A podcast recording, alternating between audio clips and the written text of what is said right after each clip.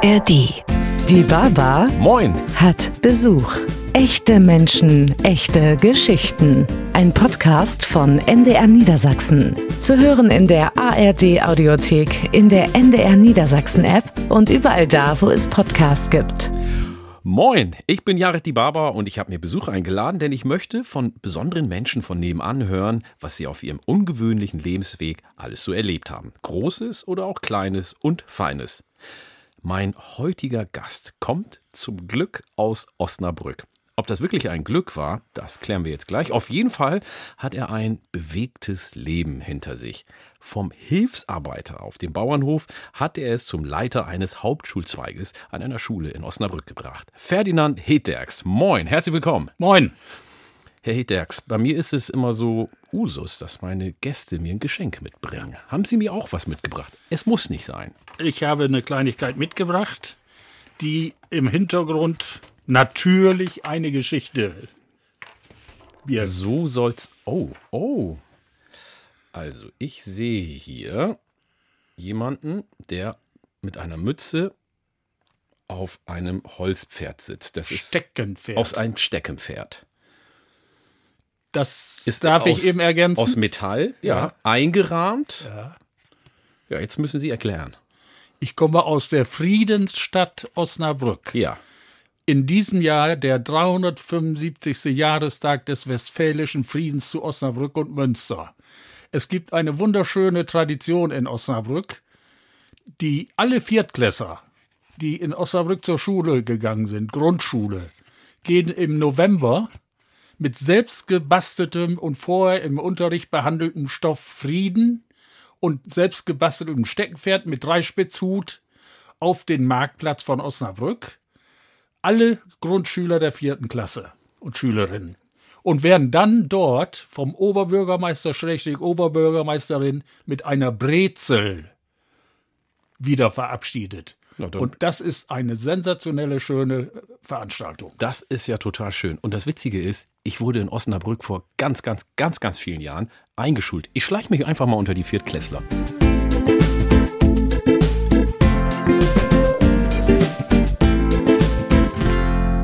Ferdinand Hetderks ist heute bei mir zu Besuch. Er kommt aus Osnabrück, ist mein Gast und hat mir ein Steckenpferd mitgebracht. Das ist schon mal ein großes Glück für mich. Man sagt ja, ich komme zum Glück aus Osnabrück. Trifft das auf Sie auch zu? Ja, ich äh, wohne seit 74 in Osnabrück und habe vorher ein paar Zickzackkurse eingelegt. Aber ich empfinde mich mittlerweile als Osnabrücker und in Osnabrück ist es so, wenn man wie ich zuzieht, dann spricht man von Tolopen Volk. Tolopenvolk, also Tolopenvolk. Volk, was dazugelaufen Ja, ist. ja. In Hamburg sagt man Quitsche, Ja. ähm, aber dann kann ich ja mit Stolz sagen, ich war vor Ihnen in Osnabrück.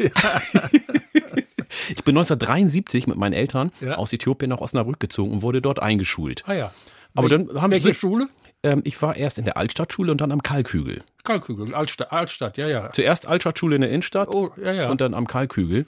da aber- war ich auch. An der, Kalk, äh, an der Kalkhügelschule? Nein, In der Altstadtschule. Altstadt. Da haben Sie unterrichtet? Hauptschule Innenstadt. Das ist ja spannend. Also wir sind uns bestimmt damals begegnet, ich noch als kleiner Pöks und Sie schon als erwachsener Mensch und wir haben es nicht gewusst. Jetzt sehen wir uns wieder. Das freut mich sehr. Ja, Aber schön. bevor wir ins Eingemachte gehen über Ihren Job als Lehrer und Ihr bewegtes Leben, wie sind Sie damals aufgewachsen? Sie sind ja nicht geboren in Osnabrück, Sie sind ja Towlopen. Von wo sind Sie denn Towlopen? Ja, ich bin Tolopen und Gilhus Sektor Platt Ja. aus Gilderhaus, heute Ortsteil von Bad Bentheim. Bin dort wirklich auf dem Land groß geworden. Bei uns gab es einen großen Steinbruch. Ein schöneres Spielfeld konnte sich für uns nicht ergeben. Große Moore im Umfeld und natürlich sehr landschaftlich dichte Gegend. Und im Dorf groß zu werden, hat seine Besonderheit, aber ist eine wunderschöne Angelegenheit. Und samstags fuhren an der langen Mauer, die den Garten abtrennte, immer die Leute mit ihren Ziegen zur Ziegenbockstation und mussten dann den Bock bei der Ziege lassen oder zur Ziege lassen. Und das bedeutete, dass das Straßenfegen meines Opas sich von drei bis fünf Stunden hinzog. Weil alle quatschten. Äh, Das kann ich mir Aber vorstellen. ist eine wunderschöne Atmosphäre. das gehört ja zum Leben dazu. Das heißt, Sie sind früh schon mit Tieren groß geworden. ja. War das der Grund, warum Sie Ihren ersten Job auf dem Bauernhof als Hilfsarbeiter hatten? Nein, das war der einfache Grund, da hatte ich mit Schule nicht so viel am Sinn Ja. als Schüler und wollte, wie ich so schön heißt bei uns auf dem Plattdeutschen, wollte werken. Oma, ich, ich will werken. Was ist Werken? Arbeiten. Arbeiten. Ja. Als Schüler. Als Schüler bin ich dann nachmittags nach der Schule immer so gegen zwei Uhr auf dem Bauernhof gewesen, bis abends halb acht. Mit Abendbrotessen einschließlich. Und der habe dann auf diesem Bauernhof mit der Besonderheit, keinen Trecker zu besitzen, alles per Hand quasi oder per Pferd zu erledigen. Alle Arbeiten. Der Bauernhof hatte sieben Pfer- Arbeitspferde und mich. ja, ja, die. Sie, Sie als Arbeitstier. Aber jetzt müssen Sie uns kurz mal sagen, Ja. welches Jahr war das, damit wir auch das so ein bisschen Ja, einrahmen also können. ich bin 48 geboren. Ja. Und war damals dann in der achten Klasse, also 14 Jahre. Das war dann 62, 62. 263. Also 48, das ist kurz nach dem Krieg gewesen. Ja. Und dann ging es so langsam bergauf und dann Anfang der 60er haben Sie auf dem Bauernhof gearbeitet. Was haben Sie denn verdient dort? Oh, das war enorm. Erstens war es mal immer ganz enorm, eine Mark pro Stunde zu verdienen. Ja. Und viel enormer, in Anführungszeichen, war es, dem Bauern das Geld aus der Tasche zu ziehen. Denn das wurde nicht überwiesen, sondern er zog es aus der Tasche und dann kriegte ich mal 50 Mark. Ob das nun mit den Stunden exakt passte, das habe ich nie überprüft. Und er ging in der Regel eher nicht auf. Aber 50 Euro haben mich dann so tendenziell glücklich gemacht. Beziehungsweise Mark, das gab es dann ja als Schein. Und wenn man den dann sieht, dann ist das schon was Großes gewesen, klar. denke ich mal. Ja, ne? ja. Was haben Sie sich denn vom ersten Geld gekauft? Äh, ich weiß, dass ich recht früh einen Schallplattenspieler hatte. Nein. Ja. Schallplatte. Oh, das ist aber Luxus. ja. Und was war Ihre erste Platte? Ja-Ja-Twist. Sitten in ne Ja-Ja, Wippen vor mir, ja, ja, ja. Das gibt's ja nicht. Aber das ist ja wirklich ein Luxus gewesen. Ja, Sie haben dann nach der Schule eine Lehre gemacht. ja. Dazu gibt es auch einen kleinen Hinweis. Das äh, weisen Sie gerne darauf hin. Ja, also, meine Eltern, beide angelernte Textilarbeiter. Ja. Also bildungsfremdes Haus. Der Junge soll's besser haben, Hanna. Ja. Der geht aufs Büro, denn da sitzt man mit Schlips und Kragen. Ja. Das war ja schon eine Auszeichnung. Und jetzt hatte ich aber nicht das Interesse, denn wir wohnten in einem Fachwerkhaus. Einen umgebauten Bauernhof mitten im Dorf. Dort las ich abends gerne Bücher mit einer Leselampe am Buch. Und im Winter musste ich das Bett von der, von der Wand abziehen, weil das Wasser runterlief Oh. und plötzlich war die Lampe kaputt. Und ich guck natürlich da hinein und kriege ein Gewisch, dass die Heide wackelt. Elektroschlag. Ja. Dass ich es überlebt habe, dazu sitze ich hier. Ein Kurze Glück. Zeit später kommt so ein kleiner Kerl bei uns ins Haus und fummelt in dem Elektrikasten rum wie verrückt und kriegt eingefegt. Was wird Ferdi? Elektriker. ja, ich habe Nur durch diese Begegnung, ja? Ja, das war so eine Initialzündung. Ja. Der, der, Das war der Funke, ja, sozusagen. Ja, ja der, der fummelte da rum und kriegte keinen gewischt. Das gibt's doch gar nicht. Das ist doch irgendein Geheimnis. Also war ich neugierig geworden und habe dann später den Elektroinstallateur abgeschlossen. Nach der Schule. Nach welcher Klasse sind Sie zum Elektroinstallateur geworden? Nach der neunten Klasse. Nach der neunten Klasse, das war damals dann die Das Volksschule, denke denk ich mal. Ne? Ja, ja. Dann Elektriker gelernt und dann haben Sie gesagt, komm, ich mache jetzt noch das Abitur am Abendgymnasium. Nee. Dann bin ich erst zur Marine gegangen. Vier Jahre Ja. verpflichtet und hatte wirklich das Glück, für die amerikanischen Zerstörer, auf amerikanischen Zerstörer fahren zu dürfen. Was war die Bordsprache? Die Wortsprache war Deutsch. Ah, es war ein amerikanischer Zerstörer mit deutscher Besatzung. mit deutscher Besatzung, aber die Ausbildung, die habe ich ein halbes Jahr in Amerika gemacht. Da war Verkehrssprache Englisch.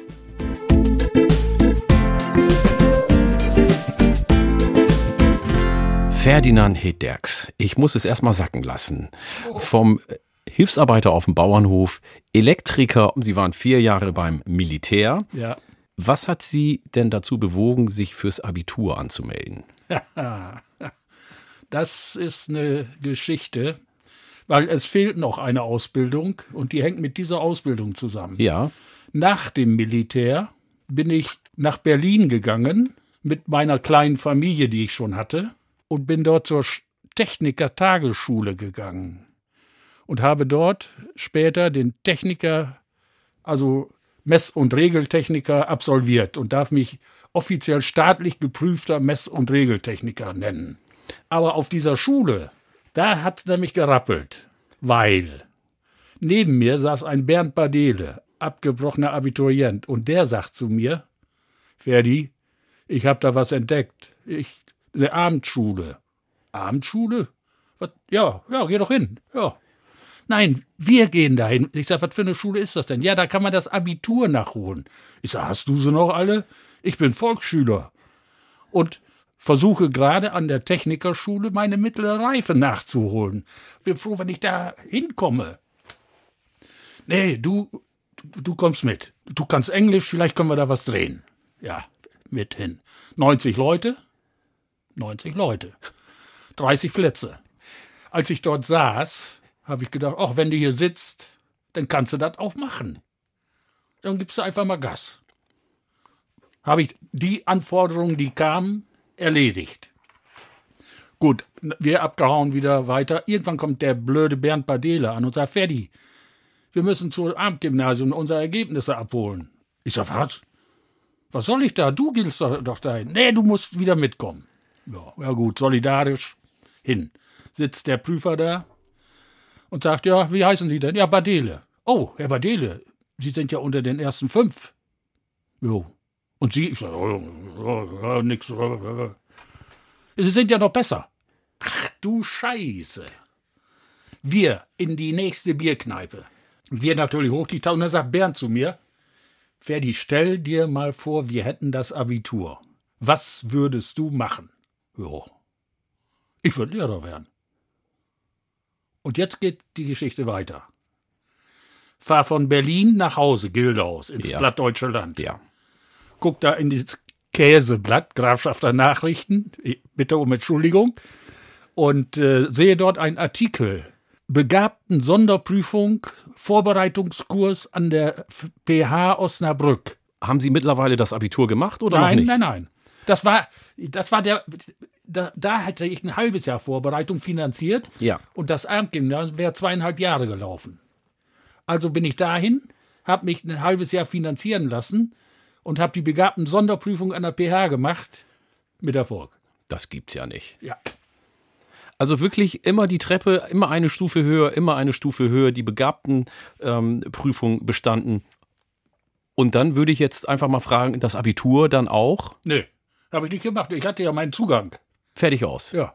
Und damit konnten Sie dann zur Hochschule, beziehungsweise Ja, ich werde an der PH und das war später Kombination PH-Uni. jetzt verstehe ich das Ganze. Das heißt, damit haben Sie sich das Abitur ges gespart, weil Sie so pleatsch waren, wie wir so Ja, schön sagen ja, hier in Norddeutschland. Und ich hatte eine junge Familie. Ich musste ja sehen, dass ich immer den günstigsten Weg nehme. Ne? Das ist ja Wahnsinn. Ja. Also Sie sind das Gegenteil von mir. Ich bin zweimal sitzen geblieben und Sie sind schön die Treppe hochgefallen. Ja. Ich bin sogar noch Hiwi geworden an der Uni. Wenn Sie jetzt mal zurückgucken, ähm, bis zu dem Punkt, wo Sie dann Pädagogik studiert haben, ist ja alles nach Plan gelaufen. Und es war alles mehr oder weniger zufällig. Oder hatten Sie ein, sagen wir mal, ein Strebergehen in sich im positiven Sinne? Nein, das hat sich äh, wirklich so ergeben, wie ich es geschildert habe. Ich wäre ja gar nicht auf diesen Weg gekommen, wenn nicht diese Abendgymnasium-Situation entstanden wäre. Das war im Grunde die Initiative und habe mir im Grunde die Tür geöffnet, weil ich da eine Perspektive auch hätte entwickeln können. Und dann bin ich eben Rationalist gewesen und habe gesagt, warum zweieinhalb Jahre, wenn du es auch im halben Jahr machen kannst? Zusätzlich eben auch mit der Familie. Finanzierung und, und, und kommt ja dazu. Und deswegen den Weg. Und als Sie Lehrer geworden sind, haben Sie diesen Beruf gerne gemacht?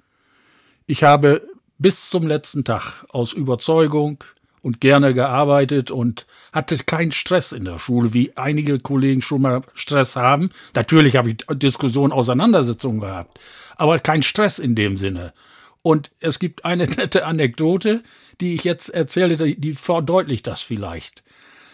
Wenn ich in Osnabrück in meine Stammpiesel fahre, Stammkneipe, befindet sich gegenüber eine italienische Eisdiele. Diese italienische Eisdiele wird frequentiert von den Rockern.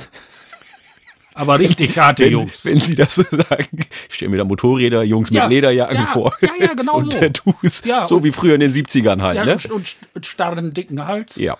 Und ich fahre da vorbei und einer aus dieser Gruppe steht auf und verbeugt sich ganz tief vor mir Ja. und sagt Hallo. Und ich ziehe dann mein Käppi und sag auch Hallo. Dieser gute Mann war in der Hauptschule Innenstadt mein Schüler. Der ging über Tisch und Bänke Ja. und es kann nur einer gewinnen.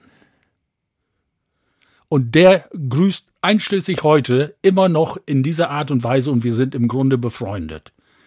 Das nur so vielleicht als atmosphärische Beschreibung. Aber das heißt, er war Ihnen lange verbunden. Und ist Sie haben, ein, Sie haben ein gutes ähm, Verhältnis in der Schulzeit auch gehabt, obwohl er vielleicht ein renitenter Schüler war. Ja, aber er war geradeaus. Er war geradeaus. Das heißt, Sie hatten die Fähigkeit, in den Schülerinnen und Schülern damals auch den Menschen zu sehen. Kann ich das so sagen? Ich denke schon, ja. Weil ich glaube, es ist wichtig ja auch, die Schülerinnen und Schüler zu mögen und äh, zumindest eine menschliche Beziehung aufzubauen. Ist das vielleicht auch der Grund gewesen, warum Sie keinen Stress in Anführungsstrichen äh, während Ihrer Arbeitszeit als Lehrer hatten? Also ich äh, würde mal behaupten, ich war, habe mich bemüht, immer fair zu sein, nicht autoritär, aber konsequent. Ich könnte noch ein Beispiel nennen, wie ich in Problemsituationen reagiert habe. Was verstehen Sie denn unter Problemsituationen? Ich beschreibe es. Sitze in meinem Büro, Ja. Tür geht auf, kommt eine hübsche, blonde, blauäugiges Mädel da rein. Neunte Klasse. Musste sich melden, weil sie Mist gebaut hatte. Ja, gut. So, setze ich hin, verheult, Tür zu. Was ist los?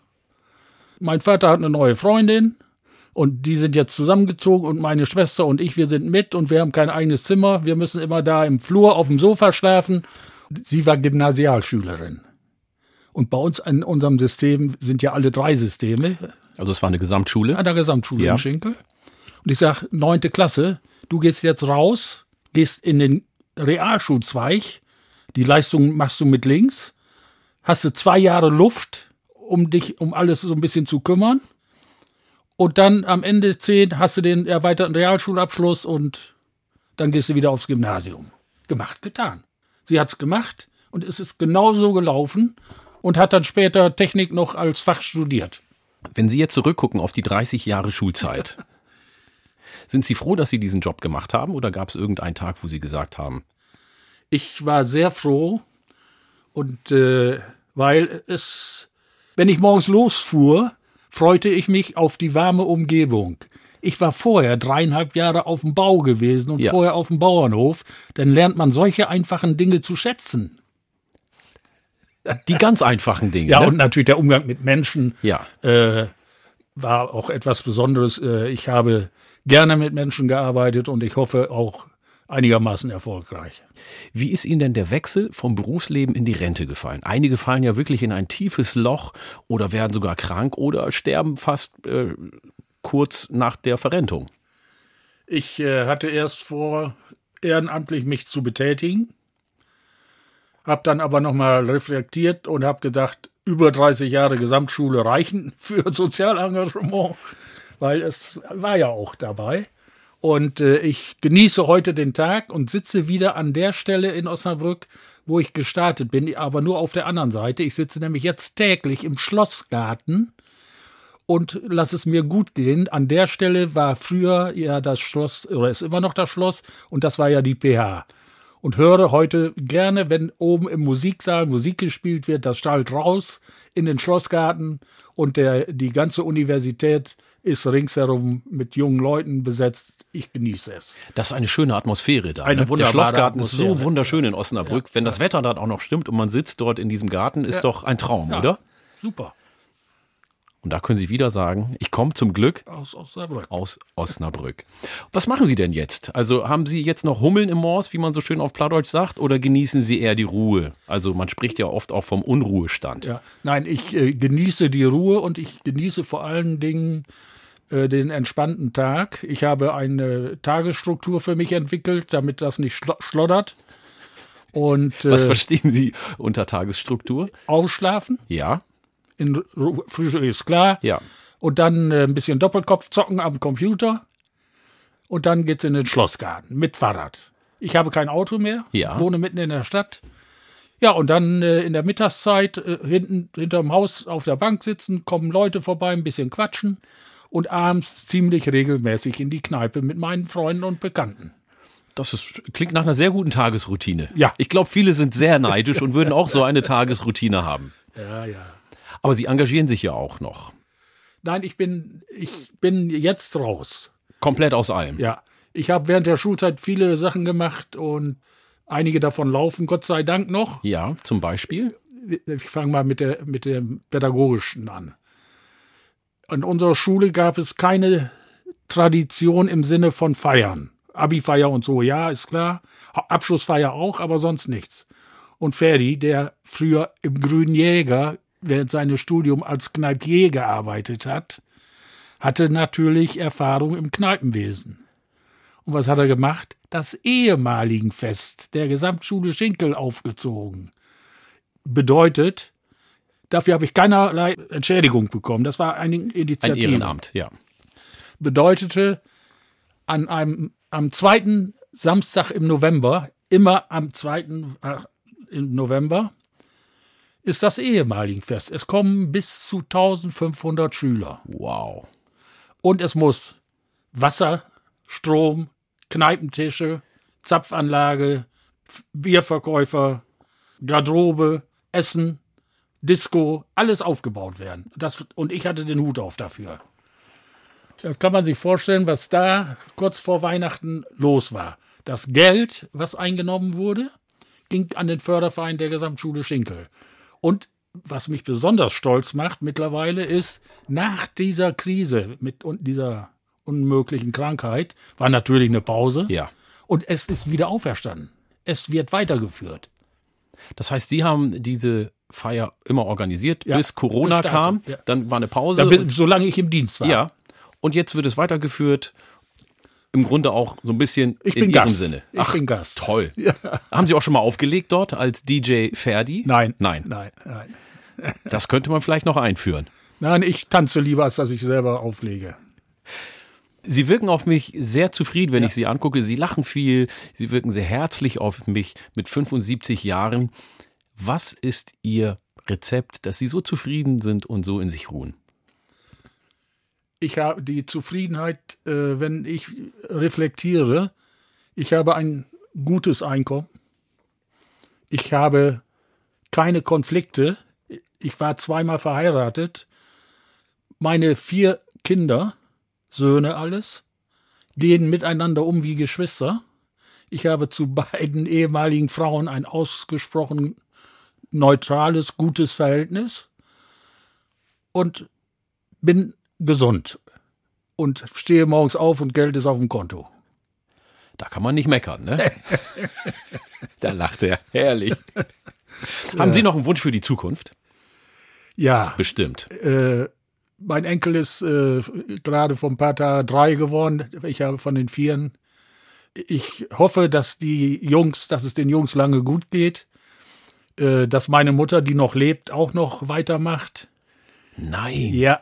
Das ist ja und, Wahnsinn. Äh, ich, die Konstitution habe ich wohl auch von ihr mitbekommen. Ja. Und äh, die entspannte Situation, in der ich lebe, hat mit, den um, mit der Umgebung zu tun, in der ich bin. Und die Umgebung ist auch mir gegenüber entspannt. Und somit haben wir an und für sich ein, ein Wollknäuel der Zufriedenheit entwickelt. Ja, ist doch wunderbar. Ich bin froh, dass ich für diese Stunde in Ihrem Wollknoll der Zufriedenheit mit sein durfte. Ferdinand Hedderks, vielen Dank für Ihren Besuch. Und ich freue mich, wenn ich das nächste Mal wieder sagen darf, die Baba hat Besuch. Die Baba Moin! hat Besuch. Echte Menschen, echte Geschichten. Ein Podcast von NDR Niedersachsen. Zu hören in der ARD Audiothek, in der NDR Niedersachsen App und überall da, wo es Podcasts gibt.